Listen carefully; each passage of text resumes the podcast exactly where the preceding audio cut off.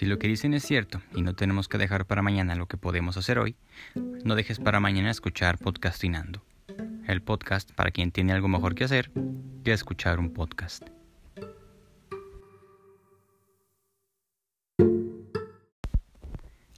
Episodio 10. Antisíntesis.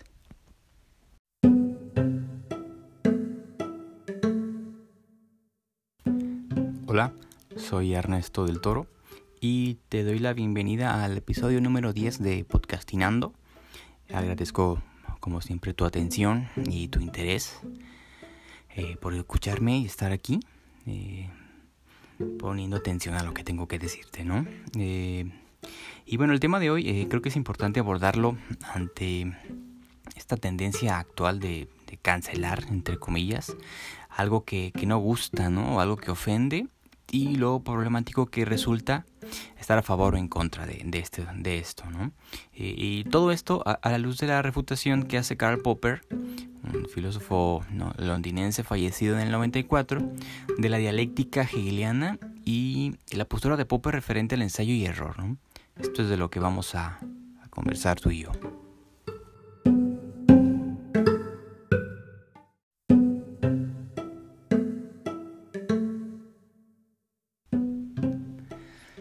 Hay cosas que abonan más a la discusión que al avance de la historia. Eh, por ejemplo, eh, los nuevos terraplanistas aportan más a una postura del siglo XVII que a un cambio histórico actual, ¿no?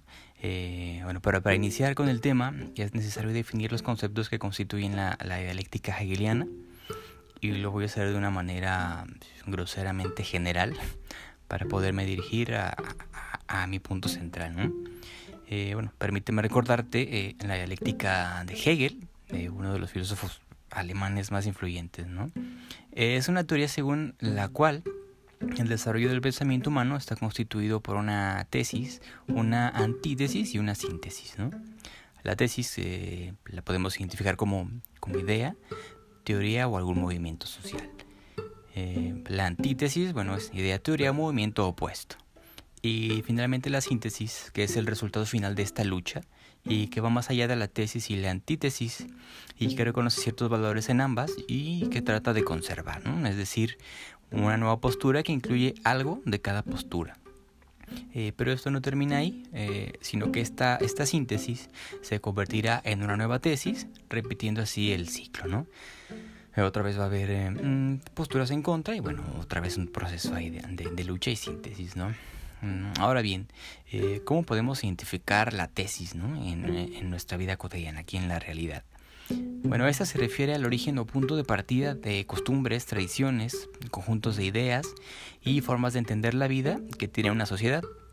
Y, también eh, existe una rigidez o rechazo cuando se exigen o se requieren ciertos cambios, ¿no? Porque por supuesto eh, pues, siempre hay desfavorecidos e inconformes y que luchan por, por mejorar su calidad de vida y condiciones de existencia.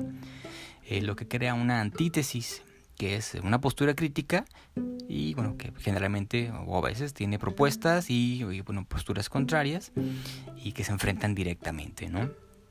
Y bueno, finalmente la consecuencia de este conflicto, que puede durar mucho tiempo, dependiendo de, la complejidad, es la síntesis, que como ya lo dijimos, combina elementos de, ambas posturas. Eh, por ejemplo, uno se me ocurría, ¿no? Eh, cuando se criticaba que la vida social de, cara a cara se había sustituido por, por nuestra convivencia o nuestra interacción en redes sociales, se sugería que la vida social estaba siendo eliminada, ¿no? Como si de tesis y antítesis se, se tratara. Pero ahora, bueno, vemos que las redes sociales son parte de la vida social, tanto digital como real de las personas, ¿no? Y bueno, una, una síntesis, creo, en, términos hegelianos. Eh, pero bueno, eh, por supuesto que esto tiene fallas, ¿no? De cómo lo eh, comentaba, como lo comentó Sigmund Bauman, ¿no? no, necesitas habilidades sociales para estar dentro de una red social, ¿no? Puede ser alguien ahí difícil de tratar, ¿no? Incluso hasta digitalmente. Y bueno, actualmente estamos eh, en una época en la que un evento mundial ha creado las condiciones para que la vida cambie. la pandemia del COVID-19 nos ha hecho pasar de una vida cotidiana, de salir y convivir con las personas, a estar en cuarentena, ¿no? Encerrados en nuestras casas. Y bueno, ahora una, una vida cotidiana con elementos de cuarentena, ¿no? Es decir, esta nueva normalidad como una especie de, síntesis. Y bueno, te voy a, mencionar algunos otros ejemplos. Ya me dirás tú si te parecen pertinentes o modificarías algo, ¿no? Eh, en esta triada de tesis, antítesis y síntesis, ¿no? Eh, por ejemplo, bueno, la creencia de Dios y la, la, postura contraria, la, los ateos, ¿no? Bueno, que niegan que no hay la existencia de un Dios.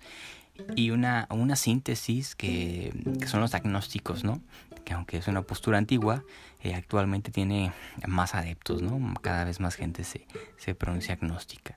Y, y, bueno, hay tipos de agnósticos, ¿no? Hay los agnósticos que, que claman que no pueden eh, refutar que no existe Dios y bueno, los que claman que no pueden refutar que no existe, ¿no? O que, o que existe, Bueno, ahí hay una cuestión ahí también muy sintética, ¿no? En estos términos de, creer en Dios y no creer y bueno, no creer en nada o creer que no se sabe con certeza algo. Eh, otra, otro ejemplo de esta triada era, bueno, eh, esta postura también religiosa de, del cielo y, una vida en el paraíso.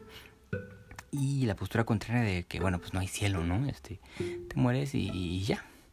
Y bueno, ahora yo creo que hay una especie de síntesis en, en esta creencia de los mundos paralelos o de realidades alternas, ¿no? Eh, por ejemplo, eh, Nietzsche, eh, recuerdo que, comentaba que creer en el cielo o una vida fuera de ese terreno desvalorizaba la vida de, aquí en la tierra, ¿no? Y bueno, ahora no sé qué tanto aplique o qué tanto se desvalorice la vida de, en este mundo al creer que, bueno, hay mundos paralelos o que hay otros mundos en los que existimos de otra manera, ¿no? Digo, lo, lo veo como una síntesis eh, bueno, creer en otro mundo a través de ahora de la ciencia, ¿no? ¿no? No de la religión, sino de la ciencia.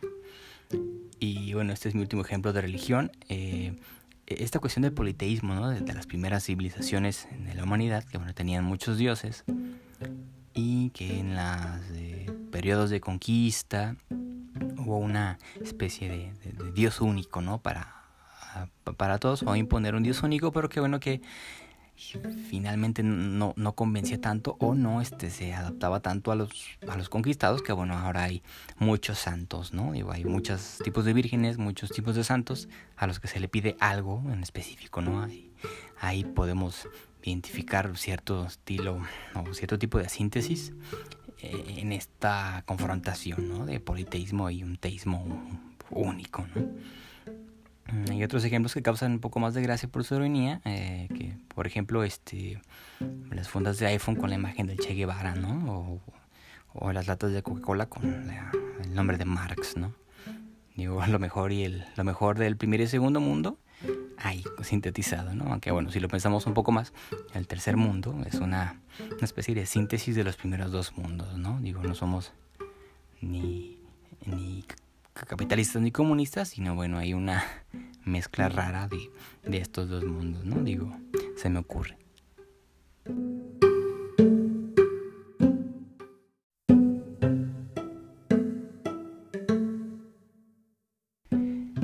Todo esto a lo que llamamos tesis o puntos de partida están conformados por muchas teorías, eh, posturas, información, investigaciones, estudios eh, y ciertas implicaciones ¿no? en la realidad y discursos que, las, que la sustentan, lo que las hace difíciles de, de, combatir y por ende difíciles y casi imposibles de sintetizar. ¿no? Hay algunas cosas insintetizables. Es decir, que, que elementos rescata, ¿qué elementos rescatables encontramos, por ejemplo, en el racismo, el machismo o el fascismo que pudieran llegar a una síntesis junto con las ideas que combaten estos a estos sismos. ¿no? Eh, creo que es problemático y está engañoso y se pudiera caer en ciertos errores. Eh, por ejemplo, mmm, hoy se intenta, eh, bueno, en Estados Unidos lo, lo, veo, se intenta clamar un, un racismo invertido, ¿no? como contraparte de los movimientos antirracistas. Si bien sí existe un prejuicio hacia ciertos sectores favorecidos de la sociedad, no es contraparte mmm, y es el mismo fenómeno, ¿no? Por ejemplo, aquí este puedo identificar este cierto prejuicio a, sectores favorecidos en, México hacia los ricos, ¿no? hay, hay este una postura extraña, ¿no? De repente. Eh, la, diferenciación de razas, ya sea de manera ascendente o descendente, ha sido un elemento presente en la humanidad desde inicios de su historia, ¿no? Pero clamar racismo invertido para compararlo eh, con el racismo de los oprimidos pasa por alto la violencia estructural y las condiciones que propician el racismo. Eh, es en este punto donde Karl Popper prefiere describir el desarrollo del pensamiento humano en la forma de ensayo y error es decir, ante una problemática se ensayan soluciones. Estas soluciones son teorías y estas se cuestionan y se ponen a prueba. Se identifican sus puntos débiles y ya sea que eso mejoren o descarten. Y bueno, sí, pero si toda la teoría es errónea, bueno, se, se elimina, ¿no? Y bueno, usar este pensamiento para hacer referencia a ciertos productos eh, culturales eh, música, cine, programas de televisión y comerciales, comerciales de tele, que nos venden algo, eh, los cuales también han, han, tenido un avance y evolución, ¿no? tanto en lo tecnológico como, como de contenido, pero que no están exentos de errores. ¿no? Eh, por ejemplo, mm, en lo que respecta a la libertad de expresión y, y a la llamada cultura de cancelación, que es nuestro tema, mm, hacia ciertos artistas o creadores ocurre algo que llama la atención y bueno, primero hago un paréntesis, tengo que aclarar que el abordaje que voy a hacer sobre la libertad de expresión eh, no va en el sentido del periodismo de investigación y de los trágicos asesinatos a los periodistas. Creo que es un tema grave, eh, por lo que voy a delimitar, ¿no? Por respeto a quienes han muerto ejerciéndola. Entonces, mm, bueno, algunos programas de televisión, canciones, películas y comerciales de hace 20 o 30 años de pronto están siendo revaluados a la luz del pensamiento actual. Eh, estos por supuesto contienen eh, material y temas que pueden ser ofensivos, ¿no? Pero que en ese entonces era normal y aceptado el abordaje de ese modo sobre ciertos temas, ¿no? Eh, bueno, sobra decir que muchos de estos productos generaron una reacción en su época y que se generaron posturas o de alguna manera ensayos para corregirlos, ¿no? Ensayos que surtieron efecto, eh, tanto efecto que cierto tipo de productos no pudieran crearse actualmente, ¿no? Eran tan inadmisibles que no había lugar incluso para una síntesis, solo eliminación, ¿no? Eh, por ejemplo, tenemos el, blackface en Estados Unidos, esta mm, eh, costumbre de pintarse los cara de negro, actores blancos, para interpretar papeles de personas negras, ¿no? O, o bueno, la parodia de personas indígenas en las películas mexicanas, ¿no? Eso tuvo, se ha ido eliminando poco a poco, abordado, abordado de manera diferente, ¿no? Gracias a, ciertas posturas que estaban en contra de eso. Eh, sin embargo, cuando son revividas y trasladadas a nuestra actualidad, mm, se hacen sin la debida revisión de los procesos históricos de la evolución de los medios de la discusión pública y, y se busca o se pretende la cancelación es decir, la eliminación del contenido y del artista o del creador en los medios, ¿no? como que si fuera como borrar su, su historial digital, ¿no? Su huella digital eh, en redes, ¿no? Eh, y bueno, generalmente lo hacen basándose en un solo elemento y no en la totalidad de su obra. Eh, un ejemplo es lo que sucedió en redes sociales con la banda Molotov, lo que lo que en la época de su surgimiento representaba cierto avance en el tema de la libertad de expresión, hoy es criticada por una canción que, bueno, discriminaba a la población homosexual, ¿no? Aunque, bueno, eso ya fue aclarado por la banda y fue discutido ampliamente, bueno, hay voces que, que, refieren que sus canciones eh, les dieron el pretexto y herramientas a otras personas para ofenderlos, ¿no? Eh, bueno, por supuesto esto ocurrió y es grave, ¿no? Tal vez sigue ocurriendo con algunas canciones de esta banda. Eh, eh, como lo comenté en, una publicación del blog eh, titulada eh, La comedia está muriendo o la están matando, los prejuicios utilizados a manera de entretenimiento por ciertas voces legitima estos prejuicios. pero bueno, no convivimos con esas, con esas celebridades en nuestra vida cotidiana, ¿no? Pero sí con amigos, conocidos, familia y personas cercanas en ciertos contextos. Y hay ciertas personas en ciertos contextos que van a utilizar el chiste o la canción para ofender o violentar, ¿no? Es decir, eh, la, legitimación no se da en todos los contextos ni con todas las personas, ¿no? Pero bueno, repito, no deja de ser grave. Eh, volviendo al ejemplo de, la banda, eh, si bien algunas de las letras sí legitimaban estereotipos y conductas machistas, creo que estos fueron errores en el ejercicio de la libertad de expresión, ¿no? Digo, ya lo comentaba Popper, en los ensayos se cometen errores que, que se deben de corregir. Eh, algo similar ocurrió con, con, algunos comediantes, ¿no? Digo, en esta eh, postura de libertad de expresión mm, creo que se incurren en ciertos abusos, ¿no? De, de, lenguaje. Y bueno, así como existían las condiciones sociales, eh, políticas y comerciales que, que propiciaron la, la popularidad de, de, las canciones de Molotov, hoy hay condiciones que propician la cultura de la cancelación. ¿no? Eh, por ejemplo, la oportunidad de hacer una denuncia en redes o el acceso a herramientas eh, como la plataforma de peticiones mm, change.org. Eh, este llamado a la cancelación es también un tipo de ensayo para corregir ciertas cosas, ¿no? Pero en este intento de cancelación también hay, se incurren errores que, bueno, claro que pueden corregirse, ¿no? Y, creo que estaremos evaluando en el futuro eh, esta cultura de cancelación con la misma severidad que hoy se, se hace con los productos culturales de hace 30 años, ¿no? Digo, en el futuro tal vez estemos cancelando la cancelación, ¿no? Bueno, lo que quiero decir es que eh, la cancelación pretende la eliminación de una problemática eh, más que el mejoramiento de las condiciones, propiciando así una especie de antisíntesis, ya sea porque hay temas que, que no se pueden sintetizar o bien porque hay posturas que no permiten una síntesis, ¿no? Eh, para eso hay que ser un buen sintetizador. y bueno, ¿cómo? ¿Cómo se es un buen sintetizador? Creo que se evaluando el fenómeno y su tiempo, ¿no? que lo propició y si esto ya cambió, ¿no? Porque podemos, como mencionaba, caer en el error de traer cosas del pasado que ya tuvieron cierta solución, pero que ahora nos saltamos un, todo ese proceso y queremos eliminarlos, ¿no? Eh, eh, algunos canciones, artistas, algunos programas o episodios de alguna serie televisiva, ¿no? Eh, también es importante también es importante considerar nuestro prejuicio como parte del fenómeno y no como una verdad. Es decir, nuestro prejuicio tiene, más que, tiene que ver más con cómo nos relacionamos con algo o alguien y, y nuestra postura ante ello, ¿no? Que lo que realmente son, ¿no? Es decir, nuestro prejuicio no es toda la verdad, ¿no? Hay que, también saber identificar este, que, bueno, identificar que nuestros argumentos también tienen límites, ¿no? Mm, todo lo que digamos nuestro entendimiento tiene ciertos límites, ¿no? No lo sabemos todo y bueno, hay que evaluar estas cosas, ¿no? Para, para poder mm, eh, argumentar e intentar cancelar algo, ¿no? Creo que es importante entenderlo así. Eh, bueno, era esta idea, ¿no? De una antisíntesis Creo que no se puede sintetizar ciertas problemáticas porque son inadmisibles, pero también hay esta mm, postura antisintética de esta cultura de la cancelación.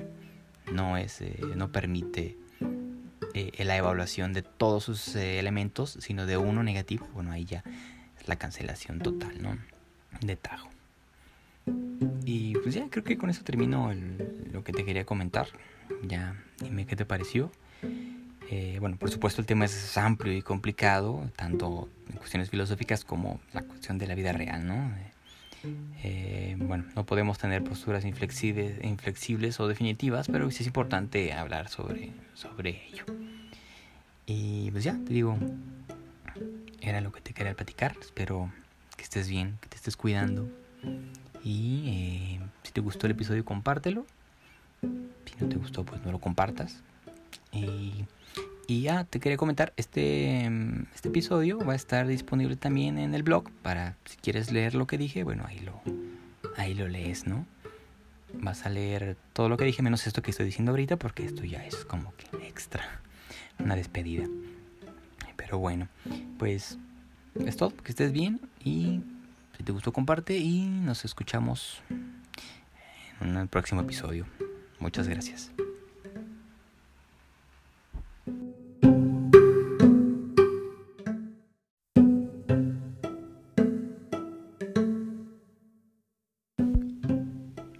decirte esto, pero este episodio llegó a su final. Si quieres que sigamos interactuando, te invito a ingresar a enestodeltodo.wordpress.com, en donde podrás leer los ensayos que hay público, además de encontrar más episodios y algunos videos. Adiós.